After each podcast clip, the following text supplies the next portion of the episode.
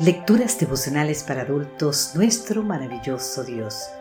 Cortesía del Departamento de Comunicaciones de la Iglesia Tentista del Séptimo Día Gascoy en Santo Domingo, capital de la República Dominicana. En la voz de Sarat Arias. Hoy, 25 de septiembre, Él es el pastor y también la puerta. En el libro de San Juan capítulo 10, versículo 9 nos dice, Yo soy la puerta el que por mí entre será salvo, entrará y saldrá y hallará pastos. Para entender nuestro texto de hoy hemos de comenzar a leer desde el capítulo 9 del Evangelio de San Juan. Ahí el apóstol relata el milagro de la curación del ciego de nacimiento y su posterior expulsión de la sinagoga. Después de haber sido sanado, el hombre confesó públicamente, sí, este Jesús no viniera de Dios, nada podría ser. Te invito a leer más el capítulo 9 del libro de San Juan. Ahora bien, ¿cómo pudo esa ovejita, a pesar de tenerlo todo en su contra, reconocer en Jesús el buen pastor? Porque Él llama a sus ovejas por nombre y ellas oyen su voz. Así podemos leer en el capítulo 10 del libro de San Juan. Los fariseos eran en teoría los pastores de Israel, pero en lugar de cuidar el rebaño, lo trataban de manera hostil. Cerraban la puerta a quienes querían entrar y expulsaban a quienes no querían salir.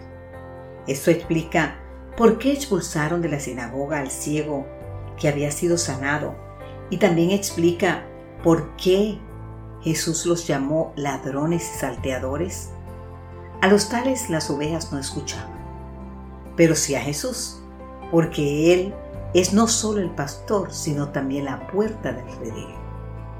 ¿Qué quiso decir el Señor cuando afirmó, yo soy la puerta? En la antigua Palestina los apriscos eran generalmente cuevas naturales. Hacia ellas conducía el pastor a las ovejas a la caída de la tarde y se aseguraba de que todas ingresaran. Donde no había cuevas, los pastores construían un recinto de piedras con una pequeña abertura que servía de entrada.